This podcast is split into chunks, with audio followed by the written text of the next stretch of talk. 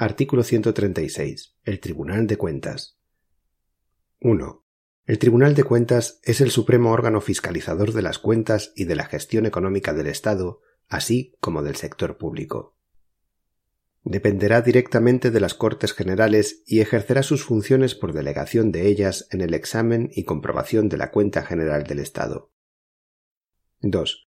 Las cuentas del Estado y del sector público estatal se rendirán al Tribunal de Cuentas y serán censuradas por éste. El Tribunal de Cuentas, sin perjuicio de su propia jurisdicción, remitirá a las Cortes Generales un informe anual en el que, cuando proceda, comunicará las infracciones o responsabilidades en que, a su juicio, se hubiere incurrido. 3.